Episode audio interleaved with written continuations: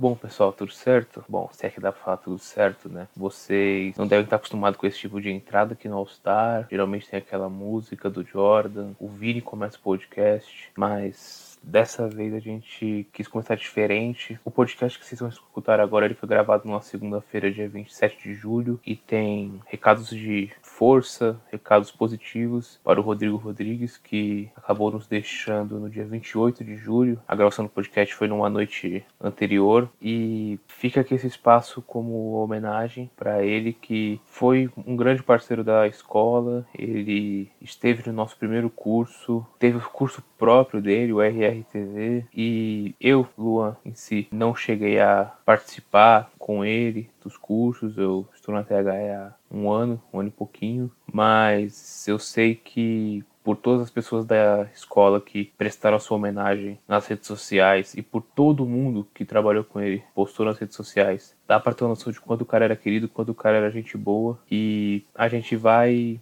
seguir com esse programa. Novamente foi gravado no dia anterior e ele me deixa como marca fazer as coisas com autenticidade e de uma maneira leve. A gente sabe que é um momento difícil, um momento complicado. A gente viu o tamanho do cara só pelas homenagens que foram prestadas entre terça e quarta-feira, mas a gente vai manter pelo menos tentar manter o que ele sempre fazia, algo com a sua marca registrada, autenticidade e com alegria. E acima de tudo com conteúdo. Um conteúdo com alegria para poder entreter essas pessoas que estão num momento tão difícil. E eu gostaria também de mandar força para a família do RR. E obrigado por, mesmo num período tão curto assim, 45 anos, você marcou um estilo de apresentar, um estilo de levar o conteúdo para a casa do pessoal de uma maneira sua. Isso vai ficar marcado para sempre. Então, é isso, pessoal. Fique com o podcast aí e valeu, RR.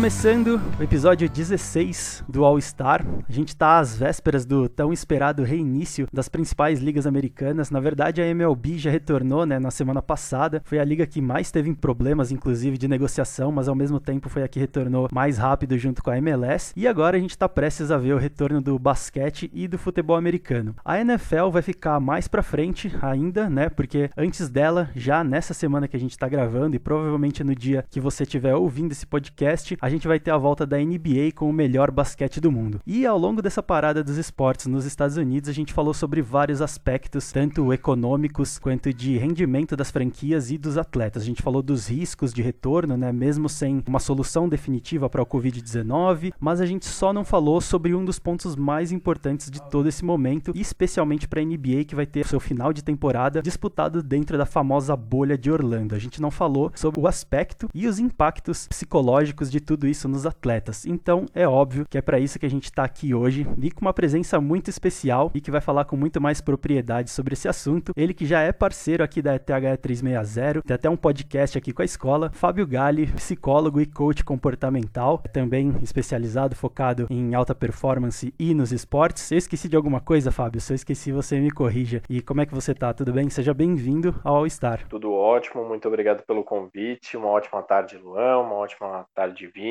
É, agradeço muito pelo convite e não, tá tudo certo, a descrição tá perfeita, tá maravilhosa. Boa, ótimo. e também, claro que não podia faltar ele, Luan Matheus, o Brabo. Como é que você tá, Luan? E aí, Vini, tudo certo? E aí, Fábio, muito obrigado por aceitar o convite.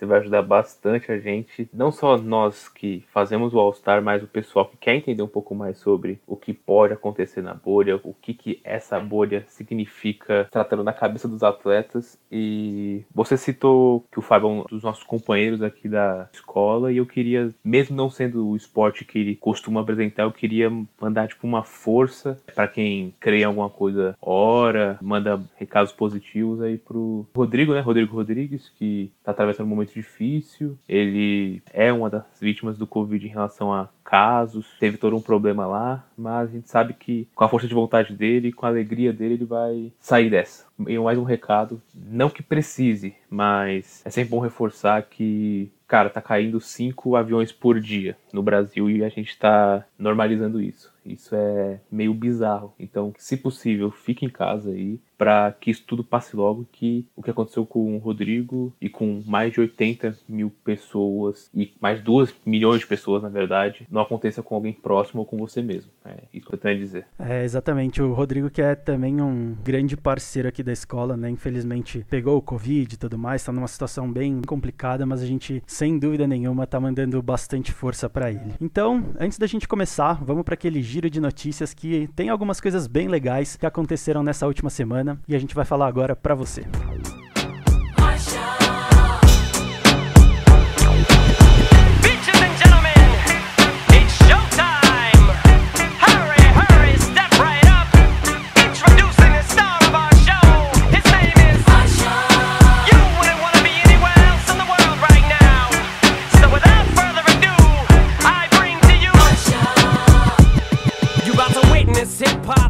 most pure Então vamos lá, ouvintes, para o nosso giro de notícias. Eu falei que tem algumas, tinha, né? Tem, na verdade, algumas coisas bem legais que aconteceram nessa última semana. Vai ser um giro de notícias mais curtinho, mais focado em NFL, já que a gente vai ter um bloco inteiro aí para falar junto com o Fábio Galli sobre a NBA, né? Sobre esse retorno da NBA. Mas vamos para o giro de notícias. E a primeira notícia do dia, você provavelmente já viu, mas é sempre bom relembrar. Uma notícia muito contente para a gente começar o nosso podcast aqui, ó. Alto Astral lá em cima. O Alex Smith, ele foi liberado para voltar aos treinos. Sim, o quarterback do Washington Redskins, né, que agora já não é mais Washington Redskins, a gente vai falar disso logo em seguida, foi liberado para os treinos com a equipe. Para quem não sabe, aí tá meio perdido, acho impossível que você não saiba, mas o Alex Smith quebrou a perna, que teve uma fratura absurdamente feia em 2018 contra, se eu não me engano, o New York Giants, é isso, Lã? Foi contra o Giants, né? Não vou lembrar o time, sinceramente não lembro. Eu não lembro direito, confesso. De memória, de cabeça, eu acho que é o Giants, porque se eu não me engano foi contra o mesmo time que o Joe Theismann quebrou a perna também, na rivalidade Giants e Redskins, mas aí talvez eu tenha cometido uma canelada agora. Mas o fato é que o Alex Smith foi liberado para voltar aos treinos depois de dois anos aí praticamente de reabilitação. Foi uma fratura muito feia, ele, ele correu até o risco de amputar a perna, né? Porque teve contaminação com bactéria logo após a cirurgia e tudo mais. A perna dele ficou numa situação terrível. Tem até um documentário que saiu recentemente na ESPN, a gente já indicou aqui, vai ter link no post também. E depois de tanta reabilitação, depois de tanta fisioterapia, depois de tanto treino sozinho e com bola, o Alex Smith foi liberado para treinar. Ele deve retornar essa semana já quando os quarterbacks de todas as franquias retornam aos treinos e teremos Alex Smith de volta. Vai ser muito legal ver essa disputa aí de quarterbacks entre ele e o Dwayne Haskins no Washington Football Team. Sim, essa já é a nossa próxima notícia. Abemos novo nome em Washington e depois de toda aquela pressão que a gente comentou aqui, o antigo Washington Redskins foi obrigado né, a mudar de nome e talvez até um pouco diferente do que a maioria das pessoas esperavam, eles não criaram uma marca logo de cara, né? Eles não têm aquele apelido como todas as outras franquias têm. Eles mantiveram o nome de Washington Football Team, que será um nome temporário até que se desenvolva uma nova marca. Eles provavelmente isso é muito praxe nas ligas americanas e na verdade em qualquer organização esportiva séria no mundo que você faça pesquisas com a sua base de torcedores, pesquisa com a para saber o que, que é mais aderente, né? Qual marca tem mais aderência, que representa mais a cidade. Mas enquanto essa nova marca não sai, o nome do Washington Redskins agora será Washington Football Team. Eu particularmente gostei. Eu não gostei muito daquele Wolves lá, Red Wolves, alguma coisa assim que eles criaram, que um, na verdade um fã, né, fez um trabalho lá imaginário. Eu particularmente não gostei muito, então eu prefiro que se mantenha esse nome temporário até que se desenvolva uma nova marca. Eu não sei o que você achou, Luan, mas antes de você falar o que você achou, eu já entro na nova notícia porque eu sei que você também tem a falar sobre ela. Jamal Adams tem nova casa e ele sai do New York Jets e vai para o Seattle Seahawks. Seattle Seahawks consegue uma baita adição aí na defesa, melhor safety da liga de longe. Eu achei que ficou até um pouquinho caro. Eu não lembro quantas escolhas foram, né? Foram duas escolhas de primeira e segunda rodada do ano ano que vem? Eu puxo aqui na hora de eu passar. Tá, demorou. Então pode puxar. Bom, antes de tudo, em relação ao Jamal Adams, eu queria só dar um ponto, do, na verdade dois. Que a lesão do Alex Smith foi contra o Houston Texans, acabei de ver aqui. Obrigado. Foi a mesma lesão do quarterback antigo do time de Washington. O Joe Theismann. Isso mas o adversário foi diferente. E eu acredito que a volta do Alex Smith, além de ser muito boa, para quem gosta do cara, o Alex Smith é um aparentemente uma pessoa tipo, gente boa. Ele é um quarterback tipo bom, nada fora do comum, mas ele não é horrível e ele vai ajudar muito o Dwayne Haskins a ser lapidado, né? Ele pode obviamente, guardadas as devidas proporções, ele pode fazer algo parecido com o que ele fez com Patrick Mahomes no Kansas City Chiefs, ser o mentor do quarterback que vai ser o quarterback da franquia. Então acho que isso é o principal ponto que o Washington tem a ganhar. Em relação ao Jamal Adams, vamos lá. Eu sou muito fã do Jamal Adams, gosto real dele assim muito. Eu jogo no Madden, eu quero contratar ele porque ele é um absurdo. Ele é um, realmente um dos melhores safeties da liga. Da top 3, brabo, assim, é um absurdo. E só para pegar aqui os dados, a troca dele foi o Seattle Seahawks recebe o Jamal Adams, uma escolha de quarta rodada, do draft de 2022. O Jets recebe duas escolhas de primeira rodada de 2021 e 2022, uma de terceira rodada de 2021 e ainda levaram o safety Bradley McDougall. Eu gosto da troca, muita gente vai falar que é caro, duas escolhas de primeira rodada, sendo que, por exemplo, o Minka foi só uma, mas a gente tem que levar em consideração dois pontos que eu acho que são importantíssimos para essa troca. O Jamal Adams, ele vai acrescentar muito na defesa do Seahawks, porque jogador bom faz os seus companheiros ficarem melhores ainda. Então ele vai evoluir o Bob Wagner, se é que é possível. Ele vai ajudar no jogo corrido, ele vai ajudar pressionando o passe. Ele não é um dos melhores no fundo do campo, mas ele vai ajudar também. Então, é um acréscimo na defesa do Seahawks muito grande. E vamos ser sinceros, as escolhas de primeira rodada do Seahawks de uns anos para cá não estão sendo nada boas, né? Então é muito melhor você garantir um jogador que é realmente muito bom ao pro do que você ir numa incerteza e que tá gastando mal seu capital de draft, não é mesmo? É, pensando por esse lado, eu acho que realmente se você não sabe draftar, é melhor você selecionar logo um jogador de primeira rodada, né? De primeira classe no draft. Ainda que eu acho que é muito caro, cara. Assim, esse raciocínio faz sentido, mas eu acho que faz muito mais sentido você aprender a draftar, né? Você contratar uma equipe técnica, principalmente o seu general manager, precisa aprender a draftar, fica muito mais barato do que você sair gastando assim. O Seahawks meio que financiou os seus drafts dos próximos anos, né? O futuro da franquia aí dos próximos dois anos. Mas de qualquer forma, eu concordo de cabo a rabo com o que você falou. É uma baita adição para o Seahawks. E ajuda o Russell Wilson também, né? Porque o Russell Wilson não tá ficando mais novo, longe de ser idoso, mas ele já tem mais de 30 e tem que aproveitar esse ápice do Russell Wilson de briga por MVP e tudo mais. Então, por isso que eu acho que neste momento eu acho que é válido, entendeu? É, então, eu só fico preocupado porque eles estão ajudando o Russell Wilson do outro lado do campo e não onde talvez o time mais precise, que é a OL, né? Mas ok, acho que tá válido. OL e coordenador ofensivo. É, exatamente. E talvez um head coach novo, né? Mas é isso então, encerramos nosso giro de notícias mais curtinho aí, apenas três notícias e vamos seguir agora para o nosso bloco principal, nosso bloco especial, nossa primeira entrevista aqui no All Star com o Fábio Galli e vamos começar.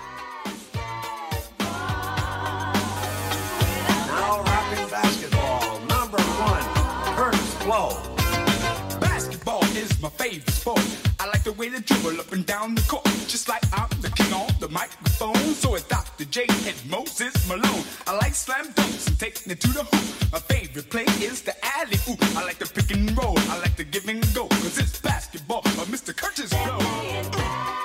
Chegamos finalmente à volta da NBA, mas a pergunta que nos resta responder é sobre um desafio fora dos radares que não é tão visível quanto os números de contaminações por Covid-19, por exemplo. Falta a gente falar sobre os desafios mentais dos atletas e todos aqueles que estiverem dentro da bolha, na verdade, né? Apesar de toda a estrutura que a NBA ofereceu para os atletas, como psicólogos, inclusive, à disposição, atividades recreativas e até abertura para familiares a partir dos playoffs e das finais, querendo ou não, serão três meses de isolamento com foco em performar. E aí, eu já vou jogar para você, Fábio. A gente sabe que nem todos os seres humanos são iguais, cada um reage de uma forma diferente a estímulos diferentes, né? Estímulos maiores ou menores. Os jogadores da NBA vão sair de um isolamento entre aspas normal, né, que todos nós estamos vivendo, para um isolamento com alguns ingredientes a mais. E talvez o principal desses ingredientes é a performance ou a pressão pela boa performance. Para nós, seres humanos, a gente já sabe mais ou menos os efeitos do isolamento, mas quando a gente fala de alta performance, eu acho que a gente pode dividir, na minha opinião, a gente consegue dividir a performance de um atleta em três dimensões, talvez. A dimensão física, a técnica e a mental que a gente vai falar agora. Mas num momento como esse, quanto esse conjunto ele é impactado em maior ou menor grau pela dimensão mental, né? Você como um psicólogo especializado também em alta performance e em esportes, como que todo esse momento, como é que você vê todo esse momento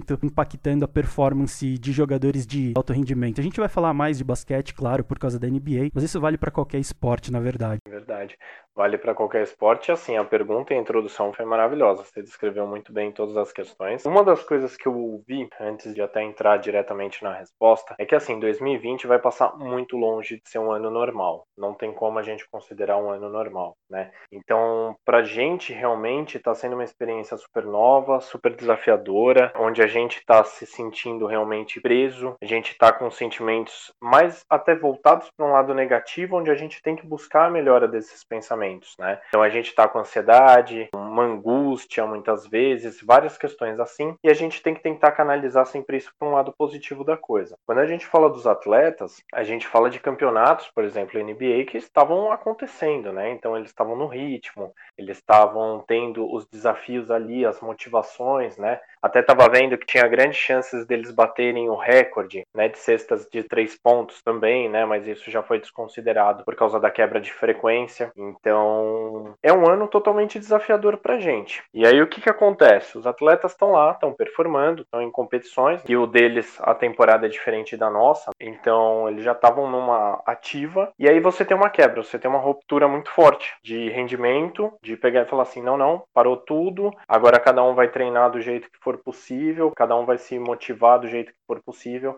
Além disso, a gente ainda tem as questões de tô preso dentro de casa, eu tô ansioso, eu tô preocupado se eu vou pegar isso, se eu não vou pegar, se eu vou passar para alguém. Então são todas as questões psicológicas que acabam interferindo muito no rendimento do atleta. Né? E os atletas especificamente, eles precisam dessa performance física, né? Então desse rendimento, desse treino, desses gatilhos energéticos, né, que vem com os treinos, que vem com as partidas, que vem com as performances. Então teve uma ruptura muito forte. O que que acontece? Cada atleta foi desenvolvendo durante o tempo um modo de treinamento. Então eles foram treinando alguns dentro de casa, alguns, principalmente quando a gente fala de basquete, alguns já têm esse costume de ter um aro ali, né, na sua casa, então consegue treinar, mas ao mesmo tempo fica um pouco prejudicado esse modelo de treinamento. E agora, foi justamente o que vocês falaram antes, né, do modelo da bolha de Orlando e tudo mais, é um momento totalmente inovador, é como se eles estivessem entrando para um processo até de reality show, de um momento meio diferente, né, porque essas primeiras partidas não terão contato com as famílias diretamente. Então é um processo que realmente assim, cheio de regras, cheio de modificações. Eles estão com uma cartilha, se eu não me engano, de 113 páginas de coisas que eles têm que fazer. Então, não se cumprimentar, não cuspir, não mexer muito no rosto, não limpar a bola com a camiseta, que é um costume muito forte no basquete, né, para tirar um pouco do suor, deixar a bola mais sequinha ali para eles terem os arremessos melhores. Mas é uma questão super desafiadora. O modelo que eles fizeram para a volta da NBA, na minha compreensão, foi perfeito, né? Eles tentaram se atentar a tudo, fizeram um controle minucioso ali de o que, que poderia acontecer e trazendo um conforto para esses atletas, que até como você respondeu antes, os times eles têm que apresentar contratar psicólogos, profissionais da área da saúde para que acompanhem as equipes e caso eles não consigam, eles podem até optar pelo modelo online também, né, que está sendo muito comum para a gente que é psicólogo trabalhar nesse modelo agora. Sim, justamente, eles têm inclusive um aplicativo, né, que os atletas podem acessar e fazer uma, uma, uma sessão com um psicólogo, uma coisa assim, online, né, se eles não quiserem ou não puderem ver um psicólogo, né. A gente sempre tem aquele risco de contaminação mesmo dentro da bolha, sempre tem esse risco, então eles também têm essa opção, né, através de um aplicativo para se consultar. Você falou justamente sobre um ponto, alguns jogadores têm algumas manias, né? E talvez aí você me corrija de novo se eu estiver errado, mas é certo falar que isso também são mecanismos desse jogador se ambientar e se encontrar naquele momento de foco. Por que, que eu tô dizendo isso? Porque a minha pergunta é, essas dimensões que a gente tá falando, principalmente a mental, elas são treináveis? Porque a gente vê no esporte muito cacuete, né? O cara, ele faz um movimento sempre daquele mesmo jeito, ou ele tem algum outro tipo de movimento que coloca ele, os americanos chamam de in the zone, né? Ele tá na zona para performar daquele jeito, naquela alta performance de sempre. Isso tudo é treinável? Como que se adapta a todo esse momento agora? É treinável sim. São os famosos rituais que a gente acaba tendo. Então são aquelas coisas que às vezes uns chamam de rituais, outros chamam de mandingas, né, na brincadeira. Mas é justamente o que a gente tem ali é, como um costume né, que a gente faz para a gente se sentir mais confortável, para a gente pegar o ritmo do jogo, para a gente se preparar, porque o atleta, o que, que ele precisa? Na mente dele, ele precisa desligar do que está acontecendo no mundo todo e concentrar na partida. Então, o nível de concentração vai muito alto desse atleta, ele vai ter que performar muito alto. Então, o que, que é o ideal? Que ele tenha esses costumes modificados. Como a gente já disse, estamos passando por um momento totalmente diferente e nem todos os rituais ou costumes que ele tem, ele vai poder emitir novamente. Né? Então, é um processo que o que deve ter sido feito, né? Eu não cheguei a, a, dar uma identificada nisso, mas assim que a NBA começou a estruturar a volta, os times começaram a passar pelos testes para fazer o processo de concentração e tentar tirar ao máximo as possibilidades de contaminação, o preparo mental é muito importante. Então, de você entender o que, que os times fazem, você passar as regras, você repassar as regras no processo de treinamento ou no convívio social entre eles, né? É importante deixar claro lá dentro para as equipes, é muito importante você analisar os comportamentos e fazer as correções. E aí são processos que são adaptáveis. Então, até trazendo para uma outra realidade, eu acredito que muita coisa que a gente está passando hoje, num âmbito geral, a gente vai modificar, mesmo depois que esse processo já estiver controlado ou já tiverem as vacinas e tudo mais. Então, é uma mudança comportamental geral. E para eles que têm esse contato físico muito presente, porque eles participam de uma partida, né, de jogo de contato, com toda certeza eles vão modificar alguma coisa também. É, e a gente fala muito sobre cultura, né? Eu acho que nesse ponto a gente entra muito numa questão de cultura. Cultura, acho que talvez ela não seja conceito tão bem definido e tão bem sedimentado, vai por assim dizer, nos esportes, mas vai em empresas você vê isso muito mais, né? Isso é, é uma área de estudo, por exemplo, do RH, a cultura organizacional, e eu acho que isso impacta bastante, né, dentro de um time. É, é uma, tem uma mudança de cultura, né? Tem novos aspectos que são uh, incorporados nessa nova cultura do time, né? Que os jogadores precisam se adaptar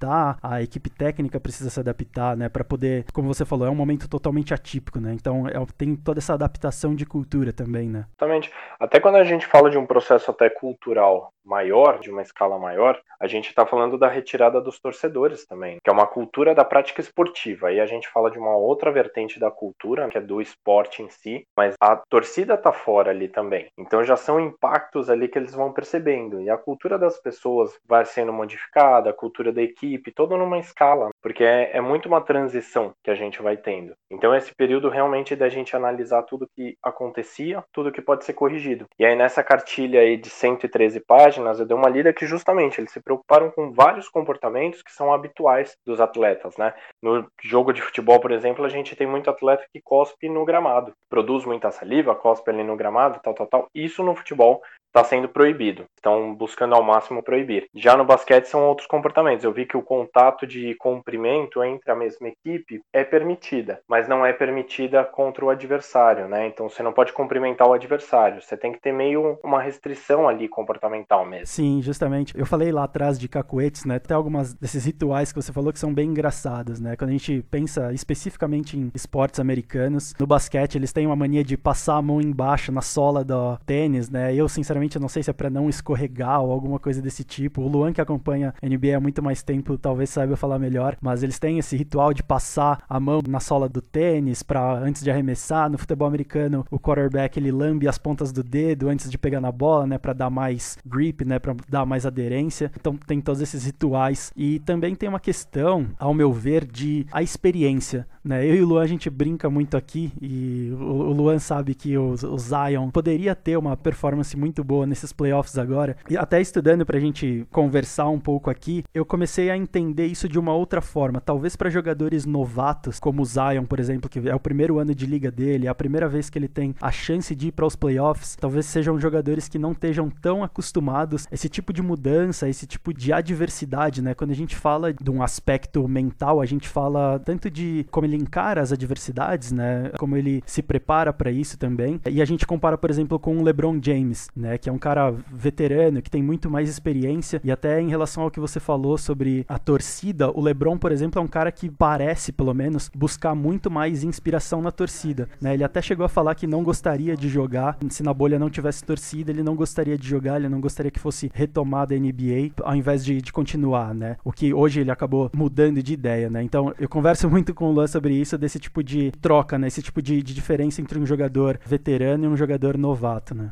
Tem muito. A gente tem as questões, levando para o lado das questões comportamentais, é muito mais fácil de você fazer as mudanças comportamentais num atleta mais jovem. Porque por mais que ele tenha acompanhado, tenha é, experienciado ali toda aquela expectativa de, olha, quando for eu, tal, tal, tal, ou tem uma admiração por um atleta que, por exemplo, tem um costume diferente, né? Sei lá, ele se alonga de uma forma diferente, aí vai esse atleta novo e ele tenta criar alguma coisa parecida de forma consciente ou inconsciente, né? Mas é melhor você conseguir mudar o comportamento num atleta mais novo do que, por exemplo, um LeBron. Ele já faz há 500 anos os rituais dele ali, sagrados, ele entende que muitas vezes os rituais eles são muito envolvidos por questões supersticiosas. Então você acredita que se você não fizer aquele movimento, se você não tiver aquela atitude, às vezes o dia pode ser ruim, o jogo pode ser ruim. E da questão da torcida eu achei super legal porque assim, a gente tá realmente parando para pensar e falando assim, pô, é muito gostoso você assistir uma partida né, na quadra, no campo, né, tudo mais no estádio, mas não é muito bem o momento. E aí a saída deles foi justamente perfeita, de falar, ó, a gente vai colocar torcedores que estão em casa, nos telões, tal, tal, tal, para ter um pouquinho daquela atmosfera. Obviamente que não chega nem perto, mas é só um pouquinho daquela atmosfera, né? Para você também valorizar o torcedor, que é uma outra versão, porque o atleta é muito importante ele ter a torcida, quando ele faz a cesta ali, todo mundo gritando, pulando loucamente, o, o basquete ainda que é um esporte que a, a torcida fica muito perto dos atletas, né? O contato é muito próximo. Então então você tem justamente essa questão de assim, ó, vamos tentar tornar o mais agradável possível para os torcedores que estão em casa, que vão acabar passando num telão no estádio, né, ali alguns, e para os jogadores também terem um pouquinho do calor da torcida, né, para não quebrar tanto assim esse ritmo, né, não ser uma pegada de treino, por exemplo, que é o que a gente está vendo no futebol, no Campeonato Paulista que voltou, que está sem torcida, às vezes tem um grito ali no alto-falante, mas é uma expectativa, é uma atmosfera muito diferente. Eu acho que desde o início a gente começou a comentar aqui, até antes de fechar essa história da bolha e tudo em si, a pessoa tem que ter a consciência de que qualquer decisão que fosse tomada em relação ao retorno da NBA ou da NFL, nenhuma decisão vai ser 100% certa, porque nada relacionado a esse vírus é com 100% de certeza. Nada relacionado a esse vírus, você pode falar assim, poxa, estou seguro. Não, porque teve gente que acabou se contaminando na bolha, teve casos de jogadores que furaram a bolha e tudo mais. Enfim, uma pergunta que eu gostaria de fazer é a seguinte: a bolha foi feita, teve a ideia, foi elaborada, já tá todo mundo na bolha. A NBA tentou deixar assim, no melhor dos mundos, se possível, algo relacionado para os jogadores não sentirem tanto o fato de estarem isolados do mundo, por assim dizer. Por exemplo, o cara que vai chegar até a final da NBA, ele vai ficar pelo menos dois meses, um mês a dois meses, longe da família. O que na rotina normal não era. Mesmo em playoffs, os caras eles iam com a esposa, os filhos, com a mãe, enfim. O Dennis Rodman ia para Las Vegas, até aí beleza. E a NBA fez tudo o que era possível, é, colocou jogos eletrônicos, jogos de tabuleiro, baralho. Teve até uma história interessante que o baralho da, da NBA seriam aqueles baralhos descartáveis, porque você não pode dividir o baralho, acabou o jogo, descarta o baralho. Foi uma das medidas preventivas. E tudo mais, o tipo, DJ, música, além do fato de ser na Disney, ou seja, tem toda aquela mística de ser um, por mais que não esteja 100%, é no recanto de alegria máximo do mundo, assim, na teoria, né? O fantástico mundo da Disney. E mesmo assim a gente viu que teve muitos atletas que não se adaptaram, não estão se adaptando, ou realmente não queriam ir. Por exemplo, o Rodney Hood não foi, o Kyrie Irving já não ia jogar, mas também não foi. Entre outros jogadores, eles não foram. Trazendo tudo isso, esse cenário, e sabendo que cada pessoa, ela age de uma maneira diferente, cada pessoa tem a sua mentalidade. E ter a consciência de que nada vai ser 100%. Qual que é a consequência de um atleta de alto rendimento numa bolha dessa? O que, que pode prejudicar no seu estilo de jogo, na sua convivência com seus parceiros de time? O que que essa bolha pode trazer de tanto de positivo quanto de negativo? Porque que nem vocês falaram, eles não estão acostumados com isso, mesmo os veteranos e os mais novos, porque é algo novo, né? É algo novo e a, a grande preocupação cerca nesse modelo de volta, por exemplo, que eu vejo é gerar uma expectativa, uma ansiedade muito grande e talvez até um processo pequeno de depressão. Porque o que, que acontece? É justamente isso, você não está alienado do mundo, porque você sabe tudo o que está acontecendo, tal, tal, tal, você tem informações. Eu achei super interessante essas alternativas deles buscarem permitir para os atletas o lazer. E assim como eles se preocuparam também, que eu vi com espaços de meditação, de yoga, né, para fazer um relaxamento mental com eles. E a busca por um psicólogo junto, acompanhando também, teoricamente, dá uma relaxada um pouco nessa questão. Mas é justamente o que vocês estão batendo desde o começo, e é uma coisa que eu falo bastante também. Cada indivíduo é um indivíduo e responde de uma certa forma a estímulos iguais. Então eu tenho uma resposta, o Vini tem outra, você, Luan, pode ter outra também.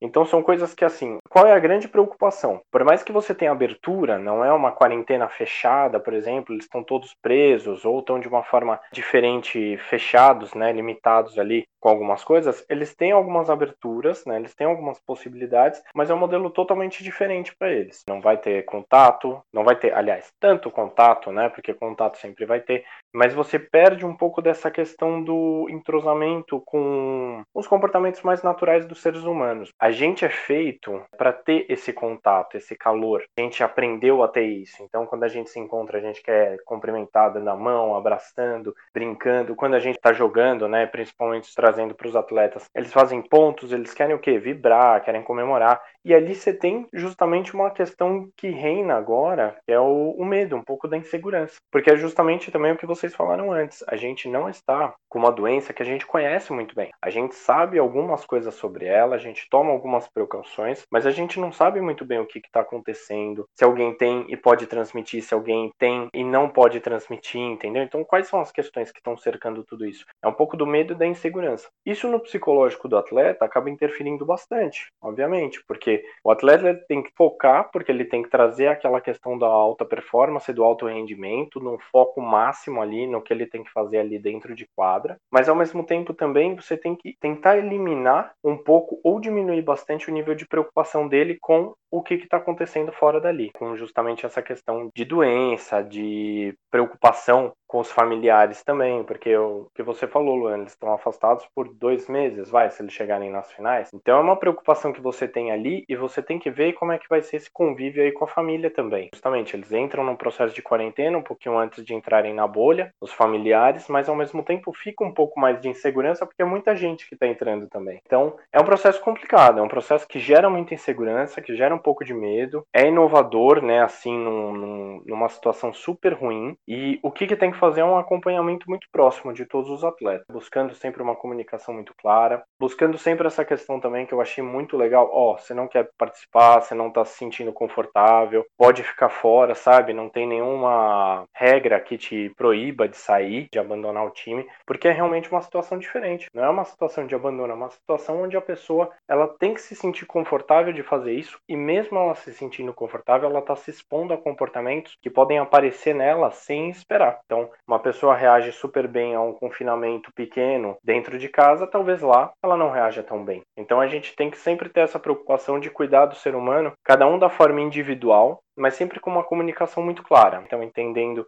o que, que o ser humano está passando, o que, que aquele outro atleta está passando, o que está acontecendo na cabeça deles, de acordo com a comunicação individual. E bem provavelmente eles não vão nem, como você falou, talvez eles nem ajam da mesma maneira, eles não têm as mesmas atitudes que eles têm nas próprias casas. Provavelmente se o LeBron ou lá, um atleta de alto rendimento, assim, mais conhecido, o LeBron, o Giannis, enfim, o Kawhi, eles têm certas manias nas suas casas, que é normal. A gente pode falar até por nós mesmos que a gente não está tendo a mesma rotina isolados. Quem está isolado mesmo, né? A gente não está tendo a mesma rotina dos dias antes de entrar em quarentena. E isso afeta muito no psicológico no geral, né? Porque é bem provável que você possa ficar mais estressado, mais depressivo, que nem você falou. E muitas vezes, obviamente, pode ter gente que fique bem, fique não tranquilo, mas não tenha o psicológico abalado tão fortemente que nem outros. Porém, eu acho que tem mais pontos negativos que podem ser tocados em relação aos atletas do que positivos, né? Porque isso pode acabar afetando no jogo e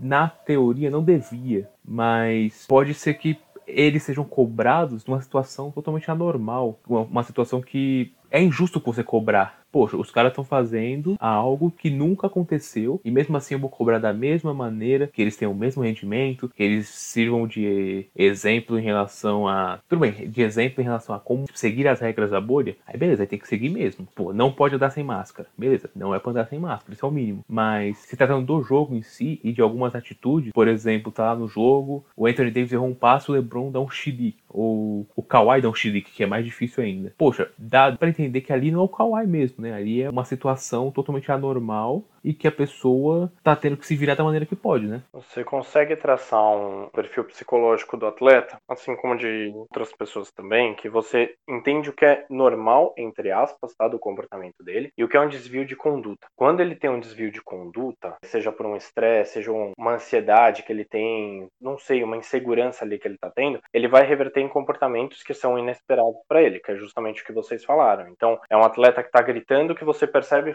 assim, não, pera, ele é calmo calmo, ele não tem esse tipo de reação, o que está acontecendo. E até mesmo gerar uma insegurança, que quando o Luan estava comentando, estava perguntando também, é muito comum que possa acontecer de atletas não conseguirem fazer pontuações que para eles são considerados super fáceis. Então, lances que são considerados super fáceis mesmo. É um atleta que ele tem um arremesso de três pontos perfeito, o cara nunca erra, tal, tal, tal. Inconscientemente ele pode errar até por uma questão de eu não quero que meu time ganhe, porque eu não quero avançar, isso pode acabar acontecendo também, tá? Não é um, é um comportamento que, assim, não estou levantando uma questão para a gente julgar, para a gente cornetar ali no mais popular os atletas, mas é um comportamento que o ser humano pode apresentar. E também não é legal a gente ter uma cobrança muito forte. A gente sabe que quem é torcedor, quem acompanha todos os jogos, quem curte, tá numa ansiedade louca para assistir pela televisão os jogadores lá. Mas a gente realmente tem que ter essa compreensão, né? De assim, não é um período normal, eles estão voltando, eles estão se expondo de uma certa forma para trazer esse entretenimento, trazer essa profissão para eles, né? E entretenimento pra gente. Então são questões atípicas. A gente também, como torcedor, a gente deveria se portar de uma forma diferente. E aí, trazendo para o teu complemento, Vini, é justamente isso. A gente tem um perfil psicológico psicológico, onde a gente entende o que, que esse atleta deveria responder e quais são os desvios padrões ali que ele apresenta, comportamentais. Então, agressividade, ansiedade, depressão, insegurança, erro demais, né? Uma taxa de erro muito grande, você percebe, pô, não é tão comum. Então, o que que está acontecendo? E a gente consegue preparar muito bem com conversas antecipadas também. Da gente ir percebendo antes das partidas em si, a gente pode fazer essas conversas nos treinos, no dia a dia, de você ir percebendo comportamentalmente como que esse atleta tá. Porque pela conversa você vai percebendo. Você tá confiante? Ah, eu tô confiante. Aí o cara, sei lá, tem um comportamento ali de muita ansiedade, né? Um, um comportamento que é muito comum de uma pessoa ansiosa é mexer demais o corpo, mexer demais a mão, mexer demais a perna. Você começa a perceber e você vai analisando. Daqui é um comportamento que vem se repetindo, isso daqui é um comportamento que aconteceu uma vez que eu tava conversando com ele. E isso é muito legal de você ter uma conversa muito clara entre comissão técnica, o treinador, também que é muito importante com o atleta diretamente. Você passar essa segurança para ele também, que caso ele não esteja bem, ele tem que reportar para as pessoas. É muito melhor a gente pensar que esse atleta, se ele tiver ansioso, se ele tiver com um quadro de depressão ou um receio, qualquer coisa que seja, qualquer comportamento negativo, é muito legal que ele vire e converse com as pessoas do que ele se exponha e possa às vezes até sofrer uma lesão, se prejudicar mentalmente também com essa questão da insegurança. Até para completar, Fábio, você falou que a gente consegue pensar em desdobramentos disso tudo, né? A gente está falando mais de fatores um pouco mais negativos, mas o quanto essa parte mental, essa parte comportamental, psicológica, ela consegue ser preditiva nesse tipo de coisa, de mapear jogadores que podem ter esse derretimento, né? Como eles chamam lá de esse meltdown, como o Lua falou, ah, o Kawhi, ele não é um cara que dá chilique, mas ele deu um chilique. O quanto a gente consegue ser preditivo nessa questão num momento como esse tão específico, assim, a gente consegue mapear jogadores, né? Por exemplo, se você fosse o psicólogo do Los Angeles Lakers, o quanto é possível ser preditivo em relação a jogadores que podem ter algum tipo de problema desse tipo? Fundamental.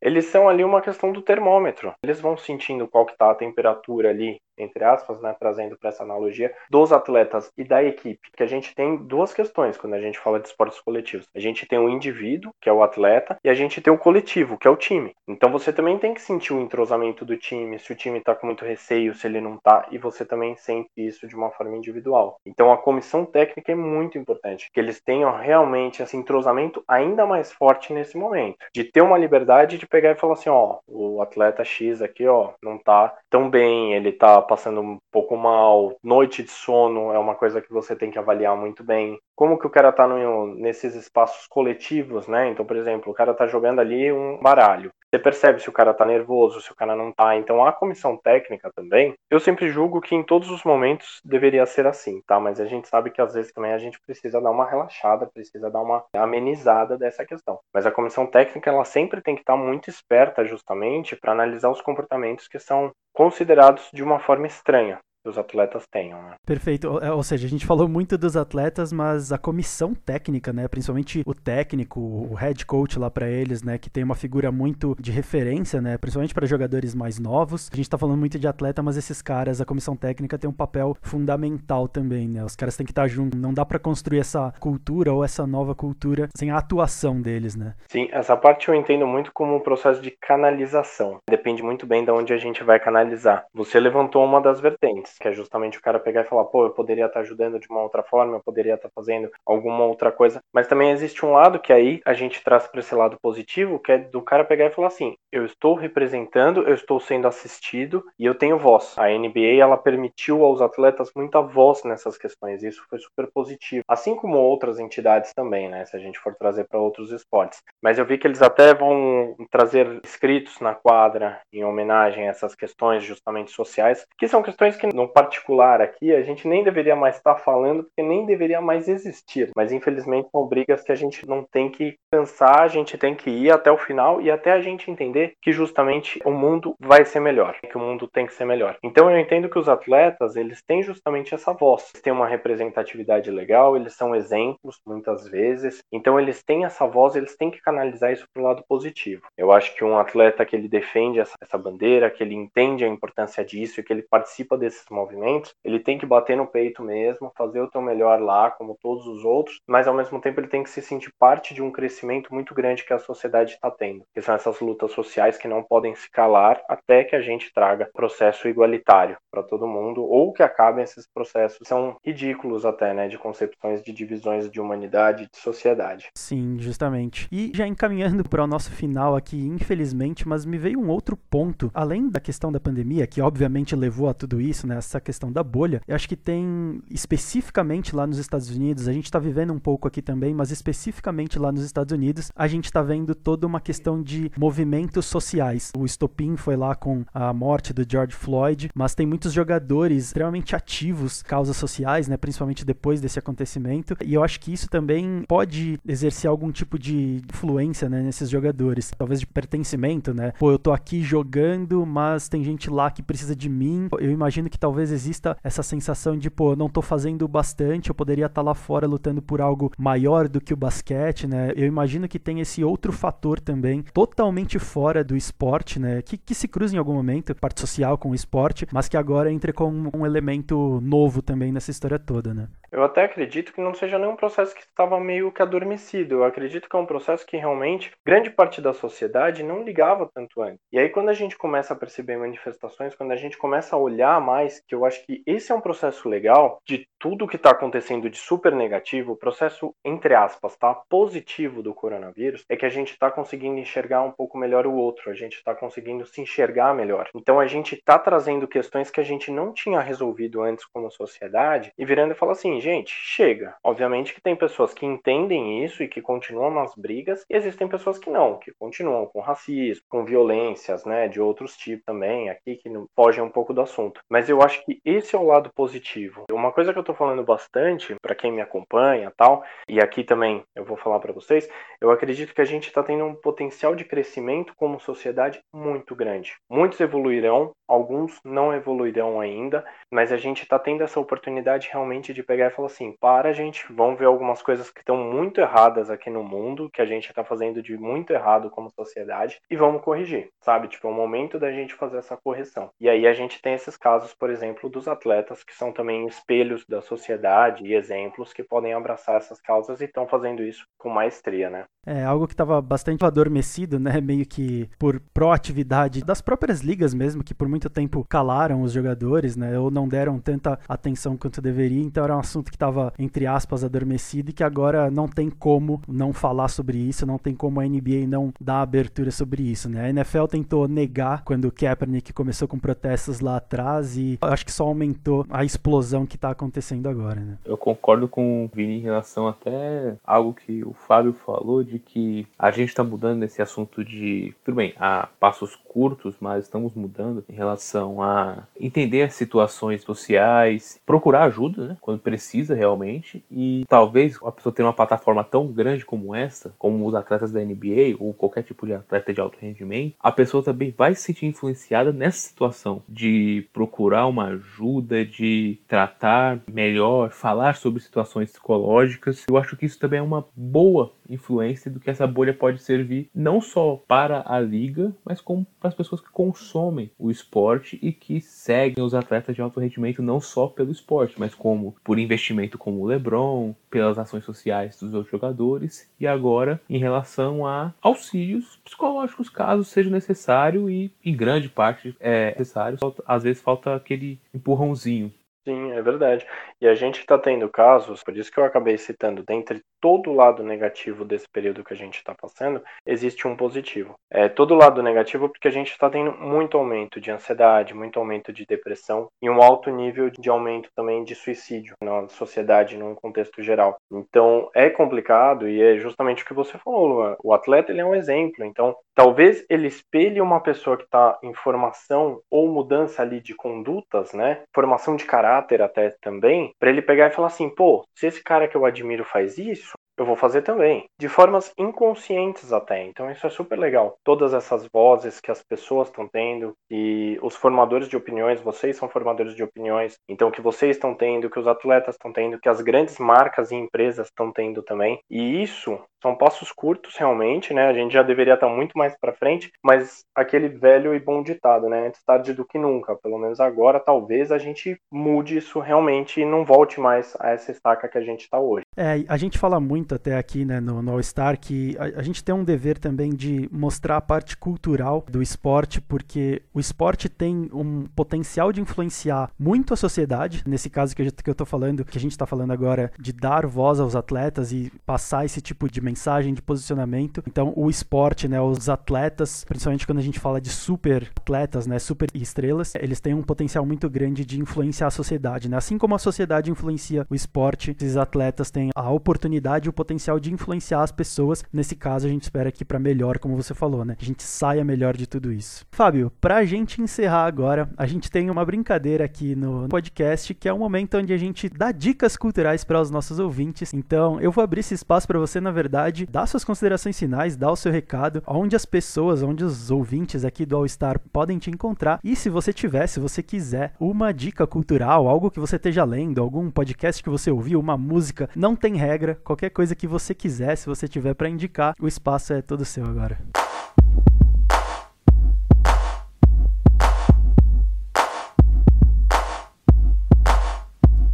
No joke. I used to let the mic smoke. Now I slam it when I'm done and make sure it's broke. When I'm gone, no one gets on. Cause I won't let nobody press up and mess up the scene I set. I like to stand in the crowd and watch the people wonder, damn. But think about it, then you understand. I'm just an addict, addicted to music. Maybe it's a habit. I gotta use it. Even if it's jazz or the quiet storm. I hook a beat up, convert it into hip hop form. Write a rhyme and graffiti in every show you see me in.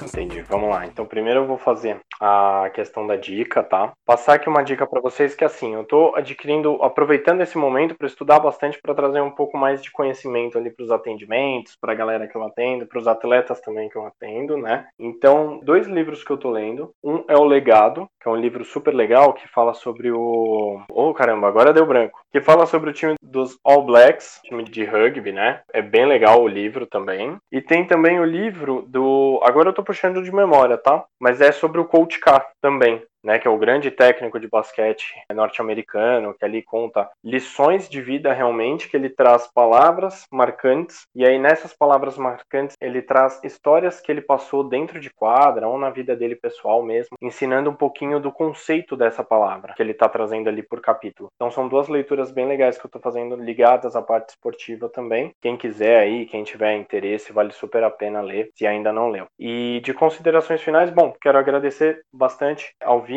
ao Luan, pelo convite, pela lembrança aí. É muito importante sempre a gente falar dessas questões psicológicas também, dentre outras questões ligadas ao esporte. Então, deixar esse meu agradecimento pelo convite. Quem quiser me achar, tem um Instagram que é Fábio Gali com dois L's 12, o número mesmo. Tem o LinkedIn também, que é Fábio Gali. Podem me achar, podem mandar mensagem que a gente vai conversando sempre e a gente traz esse contato um pouco mais próximo. Perfeito. Eu que agradeço por ter aceitado o convite, né, por ter esse papo. Foi um papo muito rapidinho, porque você é um cara cheio de compromissos, muito ocupado, muito importante, então a gente teve que fazer esse episódio mais rapidinho aqui. Mas brincadeiras à parte, muito obrigado por você ter topado gravar aqui com a gente. Já fique sabendo, já vou deixar aqui o convite que a gente quer gravar mais um episódio com você, mas aí vai ficar em segredo para os ouvintes. E mas é isso, muito obrigado por ter participado aqui com a gente, Fábio. Fechado, eu que agradeço. Sempre que precisarem, contem comigo que eu estou à disposição. Valeu, brigadão.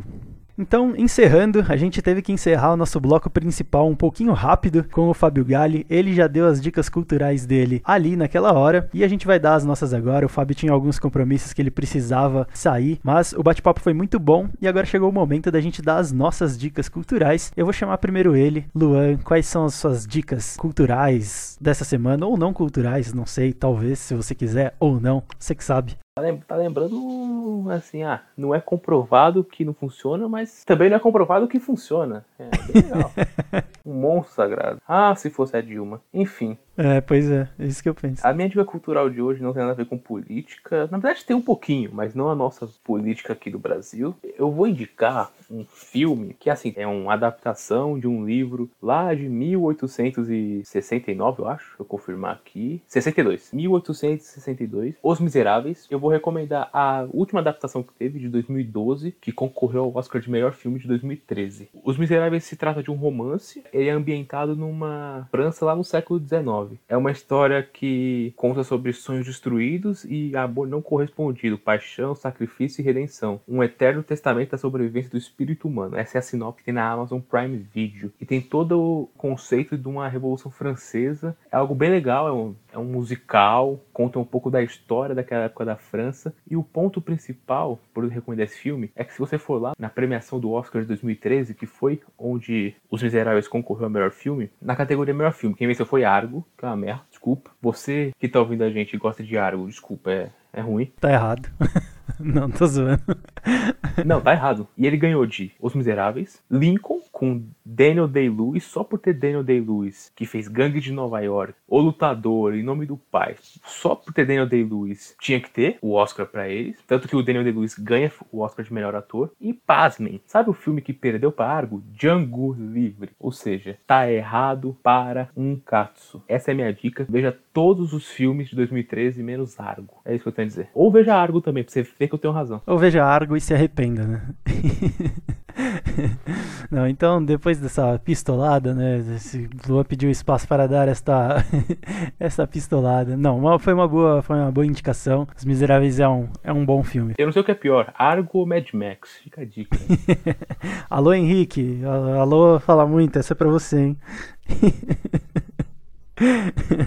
Bom, eu vou dar a minha indicação dessa semana. A minha indicação é mais bobinha essa semana. Eu vi um negócio muito legal no Instagram. Tem um perfil que quem acompanha ligas americanas deve conhecer, mas é o perfil do Bleacher Report. Perfil sobre esportes americanos em geral, de notícias. Eles misturam um pouco de tudo, né? Um pouco de notícia, um pouco de análise, um pouco de fofoca e tal. Mas é um perfil muito legal, é muito conceituado lá nos Estados Unidos. E eles lançaram uma essa semana umas tirinhas, né? Na verdade, ontem, chamada Hoop Nuts, que é. Tá certo falar paródia? Eu não sei se é paródia que se diz, mas ok. Simulando como se fosse o Snoop, né? Os quadrinhos do Snoop, mas com historinhas sobre a NBA. Então tem uma série de brincadeiras, né? Com várias situações da NBA. A, a, que eu mais gostei é uma tirinha que tem o Kevin Durant falando pro Russell Westbrook que um dia ele vai ter que dar a bola para alguém. Aí depois vem o Steven Adams falando que algum dia ele vai ter que confiar nos colegas de equipe dele. Aí depois tem o Harden falando que algum dia ele vai ter que fazer algum sacrifício para poder ganhar um campeonato. E aí tem o Russell Westbrook falando: tá bom, algum dia, não é hoje, né? Fazendo uma, uma brincadeira com ele gostar da bola, ele jogar sozinho. Enfim, tem essas e várias outras tirinhas aí bem engraçadinhas. Então, essa é minha dica cultural dessa semana. Quadrinhos são muito bons, são muito legais. Foi minha porta de entrada aí para gostar de ler, para ter um pouco mais de, de vontade de ler. Então fica essa dica aí. O Nuts tá no perfil do Bleacher Report no Instagram. Talvez esteja no Twitter também, mas vai lá, vai lá no Instagram que é melhor, vai ser mais fácil de você ver.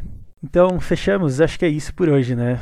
Falamos muita coisa, tivemos notícias, tivemos Fábio Gali, tivemos dicas agora. Não vai ter perguntas, as perguntas ficaram meio no bloco principal lá com o Fábio Gali, mas eu acho que para essa semana é isso, né? É, é isso. E novamente, fique em casa. E novamente, pensa um pouco mais no próximo, porque esse momento agora, eu nem tinha muita esperança na humanidade, mas nesse mundo aí que a gente tá vivendo agora, realmente não dá pra ter esperança. Mano, se possível, manda mensagem pro seu brother, pra sua amiga. Assim, não tô falando só das pessoas que você tem mais contato, tipo, namorado, namorada, ficante, peguete, sei lá, mãe, vô, enfim. Tipo, manda mensagem pra um amigo seu, pra uma amiga sua, mesmo que não seja tão próximo, pra, mano, ver como é que tá. Talvez você melhore o dia dessa pessoa, talvez você melhore o ânimo dessa pessoa e faça com que ela desabafe e meio que dê uma recarregada nas energias para as próximas semanas, porque tá difícil. É, exatamente. Principalmente depois de ontem, né? A gente tá gravando esse podcast numa segunda-feira. Ontem, no domingo, teve notícia lá no Fantástico e tal, do, do pessoal no Rio de Janeiro, na praia, tipo, nem aí pra, pra isolamento e tudo mais. Então não seja essa pessoa, fique em casa, ligue pros seus amigos aí, como o Luan falou, perfeitamente. E é isso, a gente se vê semana que vem. Valeu!